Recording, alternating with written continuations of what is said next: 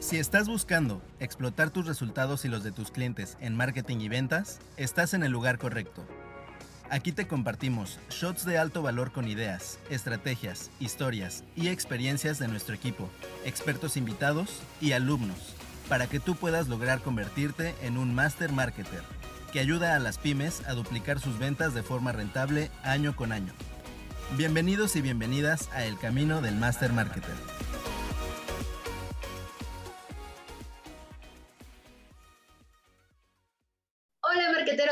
Tardes, buenos días, buenas noches. Bienvenidos al Camino del Master Marketer, este espacio donde van a encontrar shows de información de la mano de nuestros expertos invitados. Y bueno, el día de hoy no va a ser la excepción. Tenemos un episodio el cual a mí me llena de mucha emoción porque es una herramienta que nos ayuda a ir más allá de lo que pensamos que es únicamente el marketing digital. El día de hoy tenemos a Humberto Amador. Él es fundador de el email No ha muerto. Es, una, es un libro y es una empresa, entonces por ahí también les recomiendo que lean el libro, que, eh, bueno, nos habla muchísimo más de esta herramienta del email marketing y por qué es importante considerarla. Entonces, Humberto lleva más de 18 años en todo este mundo, empezó por ahí en la parte del emprendimiento, que lo llevó hacia allá, y luego, bueno, ahora con su empresa y el libro, hace muchísimas cosas eh, alrededor de esta plataforma, pero bueno, ¿quién mejor que Humberto para platicarnos tanto de él como de la herramienta? Bienvenido, Humberto, al camino del Master Marketer. ¿Cómo estás? Hola Marcela, gracias por la invitación y un saludo para todos los escuchas de,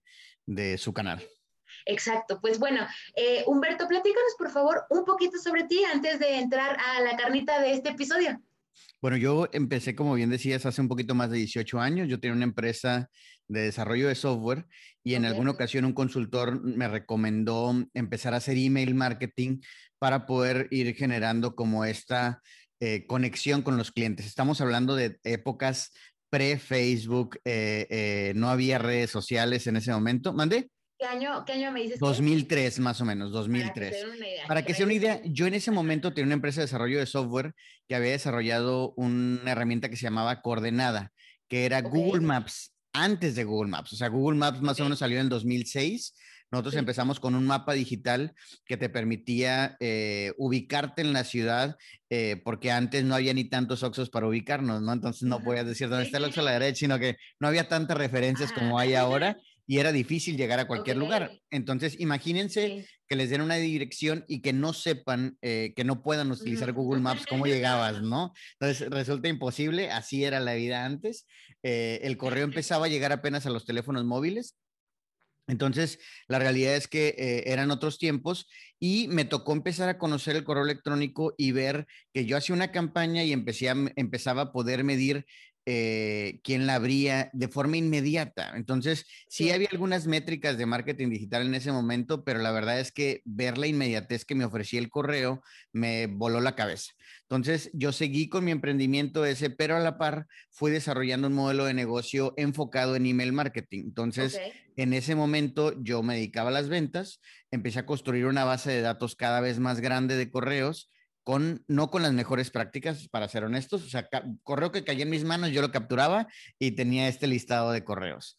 Después, en 2008 aproximadamente, yo he utilizado Constant Contact desde hace 18 años. Me acerco a la gente de Constant Contact y le digo, ¿sabes qué? Pues están saliendo muchos competidores y yo quiero diferenciarme de ellos. ¿Cómo le puedo hacer? Y me dice, es que eso que estás haciendo no está bien, me dijo. Eh, en México ciertamente no hay una legislación al respecto, pero eh, si alguien ve que lo que está haciendo desde nuestra vista de la plataforma, te van a cancelar tu cuenta porque no está permitido hacer cross marketing. Entonces le digo, bueno, ¿y qué se tiene que hacer? Y ellos me empiezan a educar a, a hacer email marketing de la manera correcta, que es construir tu lista con tus contactos, pedirles permiso para mandarles correo y cambia un poquito el enfoque sigo haciendo cross marketing, pero con un enfoque diferente. Creamos una página de eventos desde donde empezamos a captar los correos y mandábamos algunos boletines publicitarios todavía por ahí, porque en ese entonces la verdad es que el país no estaba listo para estos pasos, ¿no? Empezaban a hacer Facebook, eh, que de alguna manera llegó con bombo y platillo y la gente se distrajo mucho con las redes sociales. Entonces, la verdad es que desde entonces, desde que llegó Facebook y un poquito antes con, con, el, con el MSN Messenger, la gente decía, no, el correo ya está muerto. La, la, verdad es que el correo ya no va a funcionar y va a desaparecer. Y la verdad es que eh, por eso eh, eh, lo que tengo ahorita de mi consultoría de email marketing, el libro, el podcast, se llama El email no ha muerto, porque al final lo que trato de decir es, está vivo y va a seguir vivo por muchos años más. Este año el correo electrónico cumple 50 años, entonces es el abuelito del marketing digital y ahí sigue de pie, ¿no? Entonces, eh, ya trabajando con, el correo electrónico, mucha gente me decía, no, el correo está muerto desde que llegó el Messenger de MSN, luego con Facebook, y así fue saliendo mensajeros instantáneos y todo, y todo el mundo mataba el correo electrónico. Este año el correo cumple 50 años, y la realidad es que el tema de la pandemia lo trajo mucho de vuelta, porque la realidad es que las empresas que tenían una lista de correos de sus, de sus clientes o prospectos, la pudieron pasar mucho mejor cuando cerraron las puertas de su negocio con la pandemia. Entonces, esto la verdad es que trajo de nuevo al correo una, un segundo aire y, y ahorita por eso estamos en este, en este tema. Buenísimo. Oye, pues bueno, vamos a las dos grandes preguntas de estos dos shots informativos, que son los que siempre los marqueteros que están del otro lado quieren saber. Ok, todo muy bien con el correo electrónico, pero a mí, si yo soy freelance o si soy dueño de agencia, ¿cómo me puede funcionar? Entonces, la primera pregunta es, ¿de qué manera el email marketing puede ser de vital utilidad para aquellos que son freelance? ¿Tienen pensado tener una agencia o ya tienen una agencia?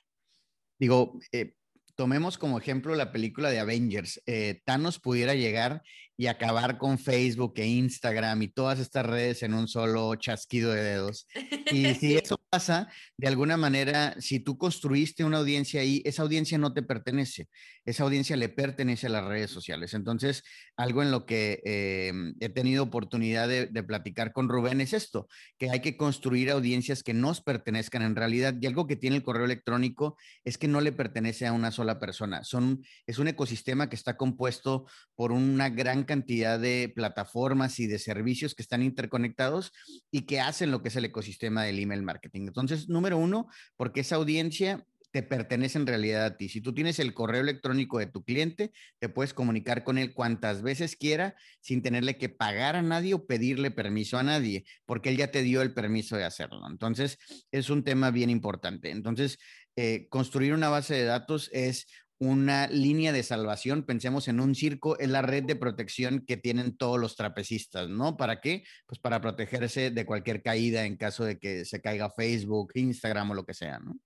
Excelente. Entonces, por ahí, marqueteros, todas las personas que quieran una agencia, ya saben, está súper bien tener campañas y todo, pero mientras ustedes tengan los datos de sus clientes, es la única manera en la cual se van a poder poner en contacto con ellos, se caiga Facebook, se caiga Instagram o se caiga cualquier otra plataforma, porque desde el email, pues ya puedes pedirles más datos o completar más información. Ahora, nada más para complementar un poquito, Marce, algo también bien importante es que si tienes la lista de correos, también puedes hacer mucho mejores anuncios en Facebook, por ejemplo.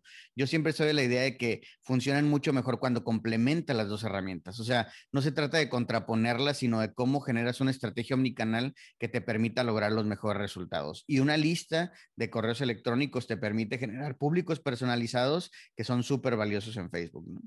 Excelente, Humberto. Muy bien. Y a partir de esto, entonces iríamos con la segunda pregunta. Ahorita tú ya tienes más de 18 años en eso, ya eres un expertazo en el email marketing, pero, ¿qué le dirías al Humberto del pasado? ¿Cuál es ese hack o atajo que le darías para ese Humberto que va iniciando para que viera resultados mucho más pronto de lo que tú lo viste? Esto con el objetivo de que los que nos escuchan puedan saber qué hacer pronto para empezar a ver resultados con el, email marketing. Fíjate que hay dos cosas particularmente. Uno, no es esperarse, entender que el, mercadear cualquier cosa es más una carrera de resistencia que de velocidad a veces las métricas de ego, que son los likes, los seguidores, nos hacen muchísimo ruido en la cabeza, pero más vale generar relaciones muy, muy sólidas con nuestros clientes y eso va a traer a la larga mejores, mejores resultados, ¿no? Yo la verdad es que inicié muchos negocios, pero la verdad es que muchos los eh, terminé antes de tiempo porque era muy desesperado. Entonces, hoy la verdad es que con mucha más madurez puedo ser mucho más paciente y obtener muchos mejores resultados. Y otra cosa importante es que más que tener capacidad para aprender, hay que tener capacidad para desaprender. Hay cosas que nos tomó mucho tiempo aprender y, controlar y dominar y que de la noche a la mañana ya no sirven. Por ejemplo, para todos los que entendíamos cómo funcionaba el pixel de conversión de Facebook, pues las reglas cambian y ahora hay que volver a aprender cómo funciona la API de conversión. Entonces, si te abrazas demasiado tiempo a un conocimiento que es obsoleto, te vas a quedar fuera de la jugada, ¿no? Y podemos ver grandes casos como Kodak, como Nokia, que eran los líderes en su segmento, se abrazaron demasiado tiempo a una tecnología muy vieja y terminaron muriendo, ¿no? Sí, 100%. Siento que esas dos partes están súper bien porque a veces la paciencia es subestimada.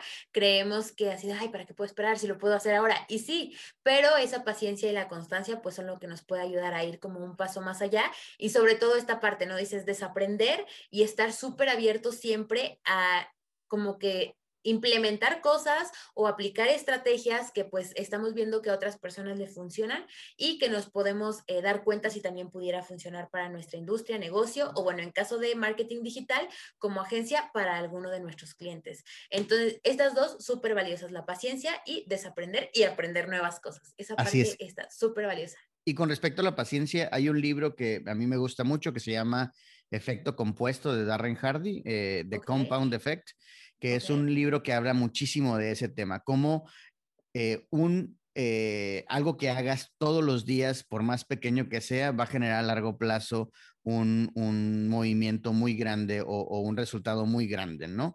Eh, entonces, creo que es algo que les pudiera compartir. Excelente, Humberto. Pues muchísimas gracias por estar por acá con nosotros, por compartirnos esta información, por enseñarnos que el email no ha muerto a comparación de lo que podrían muchas personas creer. Hagan el intento, prueben y por favor compártenos dónde te pueden encontrar para preguntarte más sobre este tema, aprender de ti, seguirte y saber un poquito más de esto. ¿Dónde te pueden encontrar? En Instagram como arroba no ha muerto, eh, en, en Spotify y en YouTube como el email no ha muerto. Tengo un podcast que tiene ahí eh, apenas algunos poquitos episodios como este también. Eh, Rubén está también ahí como uno de los invitados en, al podcast. Entonces, eh, vayan por allá, dense una vuelta y aprendan un poquito más del correo electrónico pues bueno, va a ser un gusto estar por ahí. Yo claro que ya te sigo, estoy por ahí. Voy a leer el libro que nos recomiendas porque la verdad es que se escucha muy interesante. Y bueno, de nuevo, muchísimas gracias Humberto, muchísimas gracias a todos los que nos están viendo en YouTube, los que nos escuchan en Spotify y Apple Podcast. No olviden suscribirse, prender la campanita, compartir si este episodio les ha sido de valor. Nos va a dar mucho gusto tanto a Humberto como a mí a Aprendamos que nos etiqueten y que nos platiquen qué fue lo que más les gustó de este episodio. Siempre este tipo de eh, retroalimentación nos nutre y nos permite saber qué es lo que más quieren seguir escuchando. Entonces, pues nada, nos estamos viendo en el siguiente episodio. Gracias, Humberto, y vámonos a la masterclass. Gracias. Bonita tarde a todos. Bye. Bye. Gracias por escuchar este capítulo de nuestro podcast El Camino del Master Marketer. Si quieres convertirte con nuestra ayuda en un Master Marketer, tenemos una certificación especializada para freelancers, consultores y agencias que quieren brindar resultados extraordinarios para sus clientes. Entra a www.aprendamosmarketing.com diagonal Master Marketer y revisa toda la información para aplicar. Recuerda seguirnos también en YouTube, Instagram y Facebook para no perderte más shots de contenido de valor como este. Hasta la próxima, marketero.